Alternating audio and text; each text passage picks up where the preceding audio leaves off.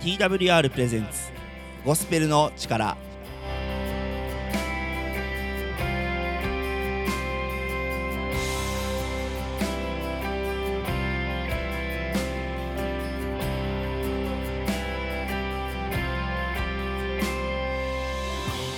皆さんいかがお過ごしですか？TWR がお送りするゴスペルの力本日も始まります。パーソナリティを務めます TWR の中村海です。よろしくお願いします。今日も皆さんに希望のメッセージをお届けできたらと思っています。この番組では Twitter で皆さんからのつぶやきを募集しています。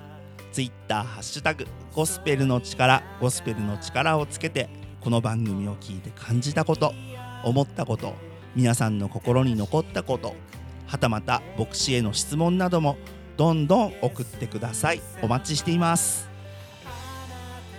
さてさてゴスペルの力、えー、地域によりますが基本的には月曜日から金曜日毎日放送しています。ウィークで毎日ですね。朝に聞いていらっしゃる方おはようございます。お昼に聞いてらっしゃる方こんにちは。夜に聞いてらっしゃる方こんばんは。夜中に聞いてらっしゃる方おやすみなさい。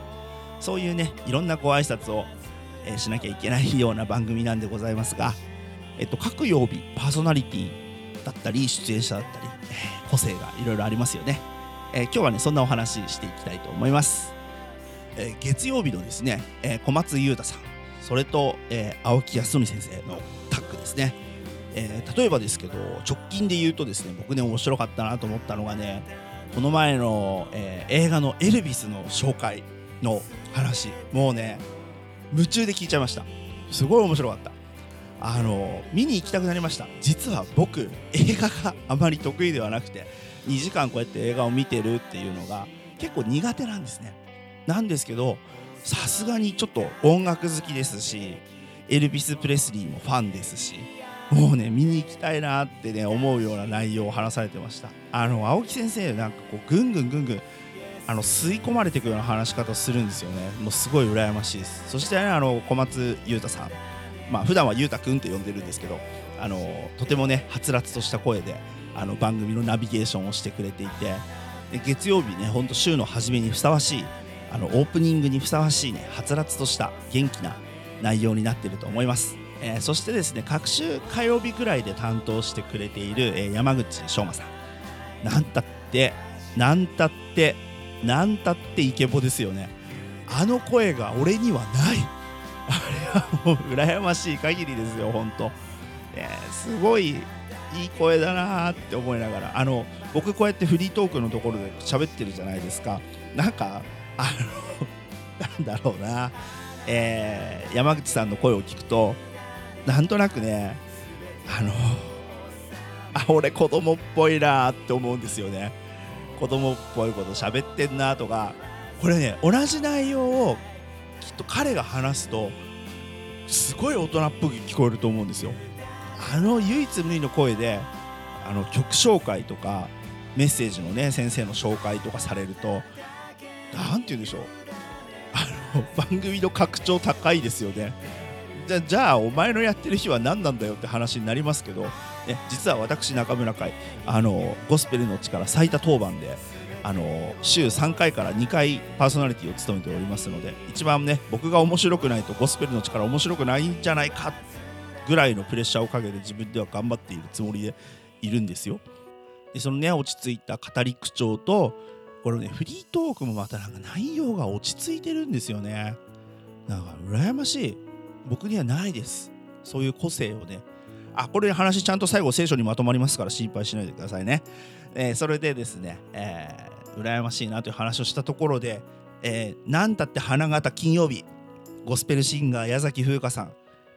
まあ癒しボイスですよ。これまたねあの山口さんとは違った意味でね天が与えた声ですよね。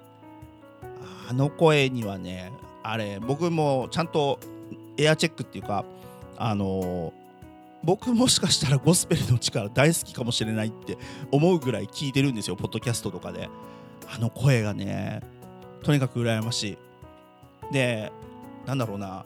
話があれでしょ？あのお話ししてる内容が例えばその聖書のことすごい分かりやすく話してたりとかあとなんかねこうラジオという媒体を通してるんですけどさもこう喫茶店でテーブルを挟んでお話ししてるようなあのフレンドリーさあの近さあれは羨ましいですよね。僕そんな雰囲気出せてますか？ねそんなね、えー、個性あふれるパーソナリティ陣でお送りしているゴスペルの力、えー、神様はですね私たち一人一人に違ったものを与えてそれぞれを最高傑作だと思って作ってくださっているんです。だからきっと僕も何か皆さんに届けられるものがあるんじゃないかと信じて。まあ僕は無力ですけどね。その神様が僕を通して皆さんに何かを語りかけるそういう力を与えてくれてるんじゃないかな。そんなことを思いながらいつもこの放送を作っています。そんなね個性あふれるパーソナリティ陣を取り揃えたゴスペルの力今後ともぜひぜひお楽しみください。本日の1曲目です。中山優太で都目指して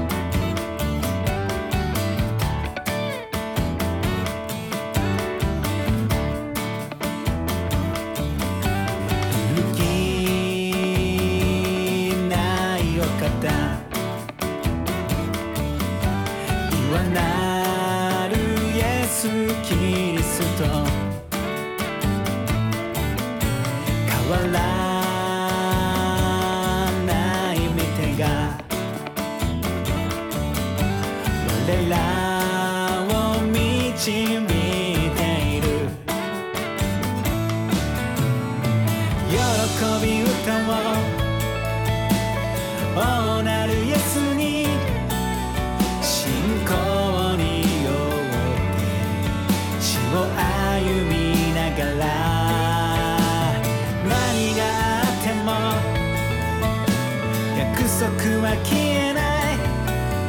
主が備えている。都目指して進もう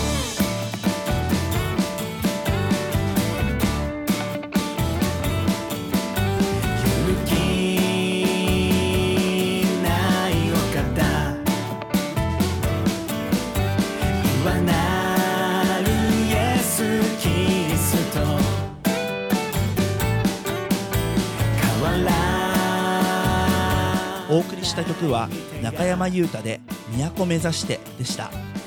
この曲をいい曲だと感じたら Twitter「ハッシュタグゴスペルの力」ゴスペルの力でつぶやいてください。また曲のリクエストも Twitter「ハッシュタグゴスペルの力」でお寄せください。皆さんからのリクエストをお待ちしています。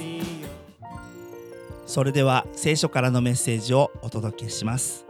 本日のメッセンジャーは韓国ソウル日本人協会の平島のぞみ副牧師でメッセージタイトル「あなたも呼ばれている」です。神様からの癒しと励ましのメッセージどうかあなたに届きますように。皆さんこんにちは。韓国ソウル日本人協会副牧師の平島のぞみです。この春我が家の2人の子供たちが新社会人になりました。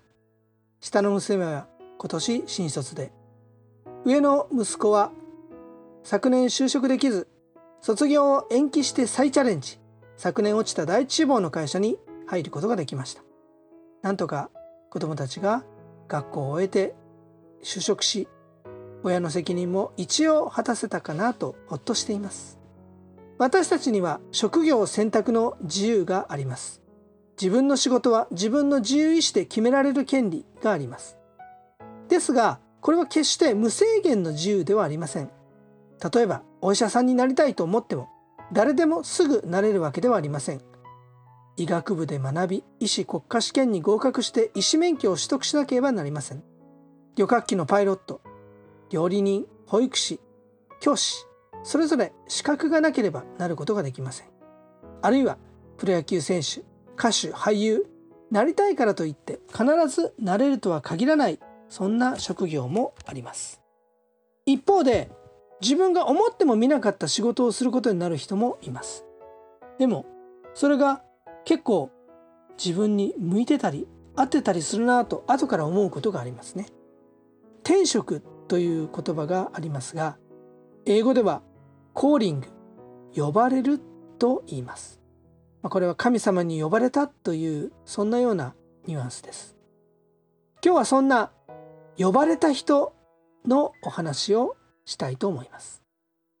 さてイエス様がイスラエル北部のガリラヤ湖のという湖のほとりで人々に神の国についてまた人間の救いについて教えておられた頃のことです。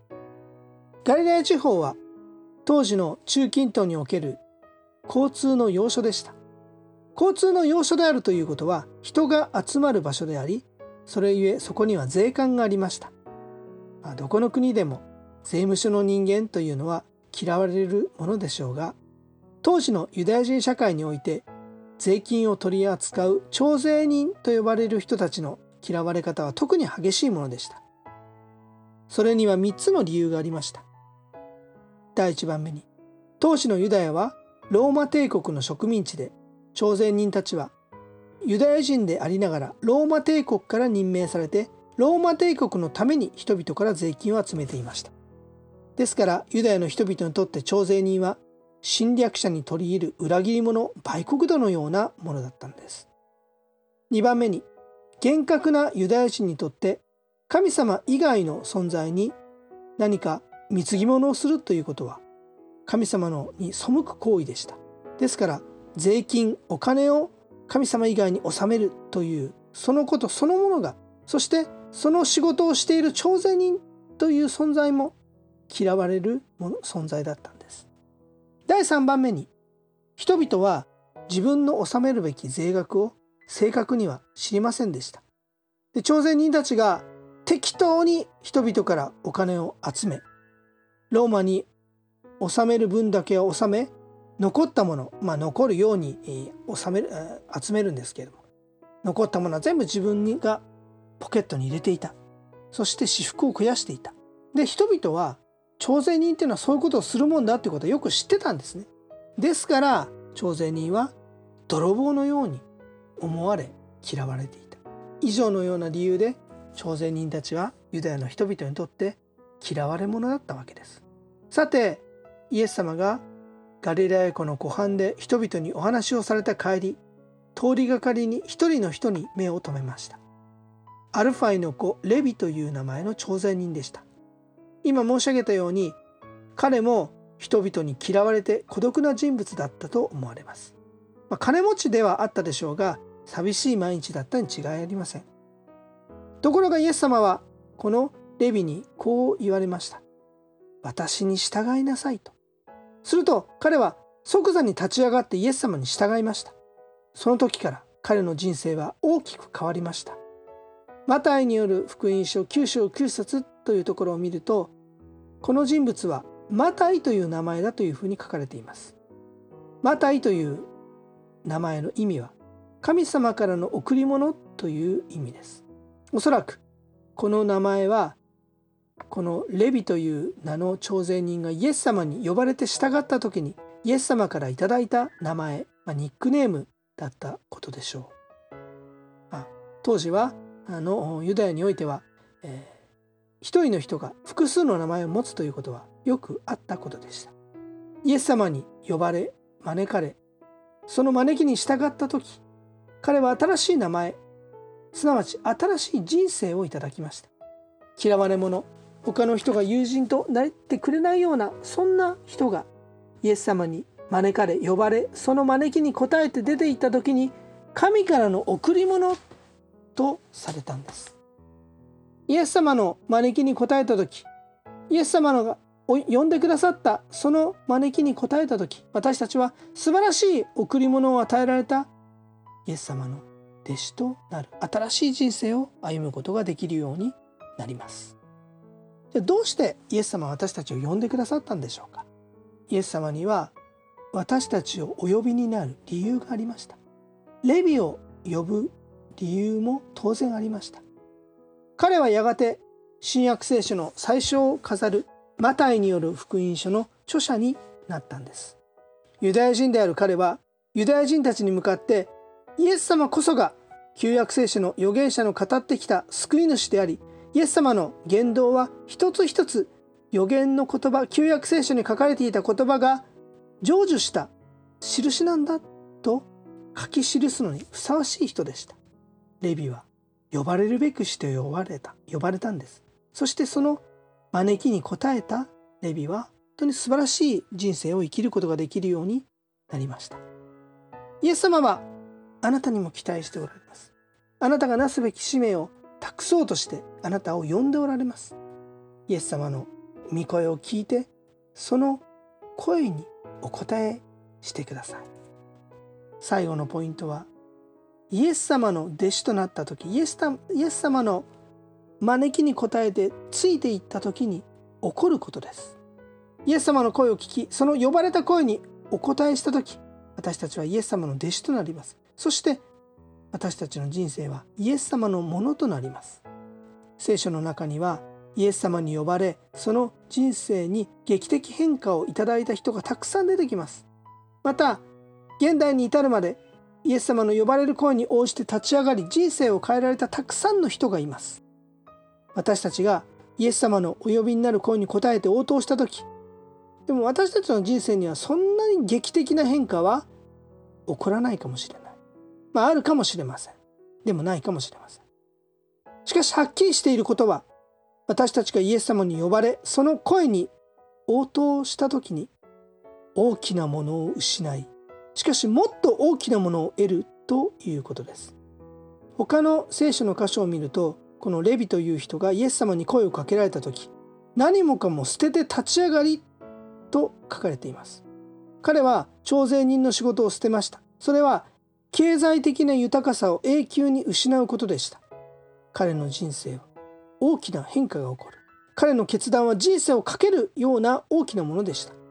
しかし彼の決断は間違ったものではありませんでした。その理由は2つあります。1番目。彼は世間に対して胸を張って生きられるようになりました。おそらく経済的に非常に貧しく生活も苦しくなったに違いありません。けれど彼は今までとは違う。清い人生そして人々に喜ばれる人生を生きるようになりました。2番目に先ほどお話ししたように彼は新約聖書の最初を飾るマタイによる福音書の作者になりました。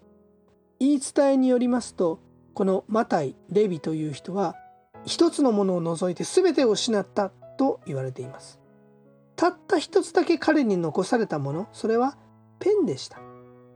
彼は朝鮮人であったのでイエス様の他の弟子たち大部分が田舎者漁師であったり、えー、教養、まあ、学問をしたことなかった人たちでしたね。ですから他の弟子たちに比べて文をよく書くことができました。彼はそのペンを使って文筆の力を使ってマタイによる福音書を書きイエス様の教えとイエス様の言葉を記録しました。徴税人レビという名前はかつて人々のが口にするのも嫌がるような名前でしたけれどもイエス様の弟子マタイという名前は第一福音書マタイによる福音書の著者として世界中の人々の記憶に留められることになりました。イエス様が私たちを呼んでおられます。私たち一人一人に語りかけておられます。その声に応える時そこに人生を変えるような大きな決断が必要かもしれません。あるいは今まで生きていた場所で今まで通りの人生であるかもしれません。しかしどちらにしてもそこから私たちの人生は変わります。たとえ失うものがあったとしてももっと大きなものを得ることになります。そしてどんな時にも希望を失わない力を失わない人生を生きることができます。マタイをはじめイエス様の弟子たちのほとんどが殉教の死を遂げたと伝えられています。しかし彼らはそのような生き方を決して恐れませんでした。どんな中でも希望を失わない、力を失わない、それがイエス様の声に応えた者たちに与えられる最大の祝福であることを知っていたからです。その祝福はあなたにも必ず与えられるものです。イエス様があなたを呼んでおられます。その声にお答えしてください。そして喜びの生涯を生きていただきたいと思います。平島のぞみ牧師であなたも呼ばれているというタイトルでメッセージをいただきました。皆さんこのメッセージどう感じましたか？これね神様が呼んでいる呼ばれている。これね、えーと、キリスト教用語では証明って、えー、招くに命っていう字を書くのかな？とかそういうなことを言ったりするんですけどまあそんな難しい話はさておき、えー、神様は常に私たちに手を差し伸べてくださっています。本当にね自分たちの気づかないところで神様は私たちに救いの手を差し伸べてくれているんです。それを受け取るにはまあ気づきが大事だったりもするし誰かから言われて気づくこともあるしそのね神様からの招きを本当に受け取っていただきたいと思います。それでね何か人生が劇的に変わるとかそういうことがあるかと言われたらもうあるとも言えるし日常となら変わらないかもしれないとも言えるしもう絶対間違いないよなんていうふうに人間である僕には言えません。ただ神様は、えー、人間一人一人にそれぞれ何か目標を生きる目的を与えて作ってくださっている。それだけは間違いなく言えることです。だからこそ神様からの救いを皆様に受け取ってほしいな。そんなことを思わされるメッセージでした。皆さんこのメッセージを聞いてどのように感じたでしょうか？Twitter ハッシュタグゴスペルの力。ゴスペルの力でつぶやいてください。本日の2曲目です。ラムズボイスで I know that I know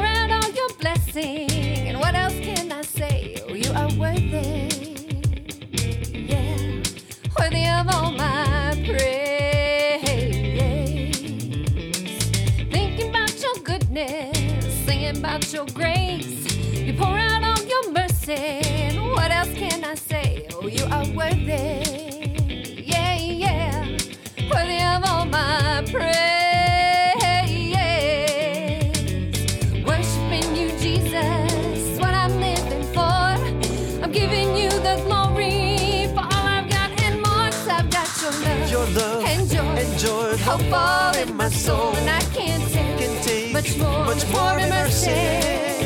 When your peace, your peace abound, abound till I'm overwhelmed. Oh yes, I know. I know. Oh yes, I know. Oh, oh I know that I oh, know.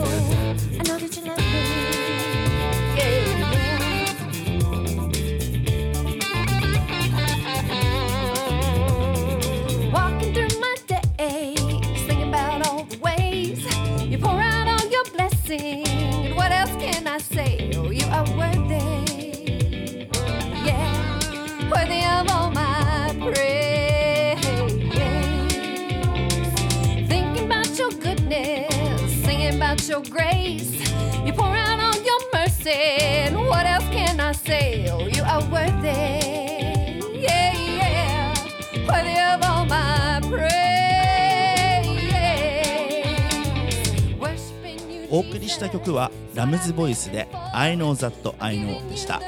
この曲をいい曲だと感じたら Twitter ハッシュタグゴスペルの力でつぶやいてください。また曲のリクエストも Twitter ハッシュタグゴスペルの力でお寄せください。お待ちしています。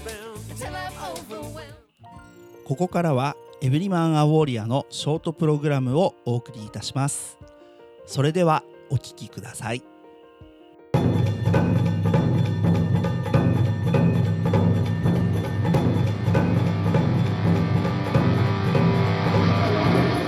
ロニー・バーガーがお送りするエブリマン・ア・ウォーリアー。男性が結婚生活をリードし妻が従うという聖書の模範には欠陥があるのでしょうか。私たちの文化やメディアは男女の聖書的な役割を破壊するのに大きな影響を与えてきました。テレビでは多くの男性が性欲に支配されて女性との一夜限りの関係を望んでいる愚かな形で描かれています。正気の女性はそのような男性を信頼してついていきたいとは思いません。聖書によると男性は神様の作られた結婚の目的に従うのが重要だと教えています。新約聖書のエペソ5の25節には夫たちをキリストが教会を愛し教会のためにご自分を捧げられたようにあなた方も妻を愛しなさいと書かれています。それは女性が喜んでついていきたいと思う男性の姿なのではないでしょうか。今日のメッセージはいかがでしたか？エブリワンウォーリアの詳細はウェブサイト emaw.jp で見ることができます。感想や質問もウェブサイトで受け付けています。ぜひお送りください。それではまたお会いしましょう。エブリマンアウォーリアの内容が気になった方は emaw.jp emaw.jp までお便りをください。またツイッターハッシュタグゴスペルの力でも男性のあなたの声をお待ちしています。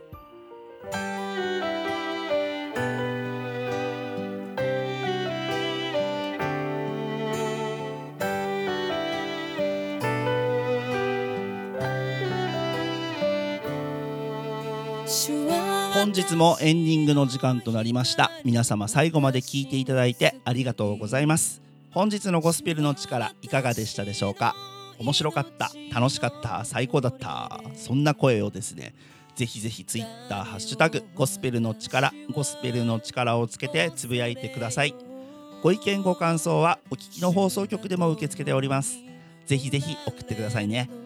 また TWR の最新情報はホームページ twrjp.org twrjp.org こちらをご覧ください。各種 SNS インスタグラム、フェイスブック、ツイッターでもハッシュタグ TWR ジャパン TWR ジャパンで最新の情報を公開しています。ぜひフォローをお願いします。番組をもう一度聞きたい方や聞き逃した方のために Apple や Spotify のポッドキャストでも配信しています。TWR ジャパンゴスペルの力で検索しお聞きください。ポッドキャストでもゴスペルの力楽しんでくださいね。本日も皆様にお会いできてとても嬉しかったです。それではまた次回。本日のパーソナリティは中村海でした。それではお聞きの皆様の上に神様の豊かな豊かな祝福がありますようにお祈りしています。恐れよ主が共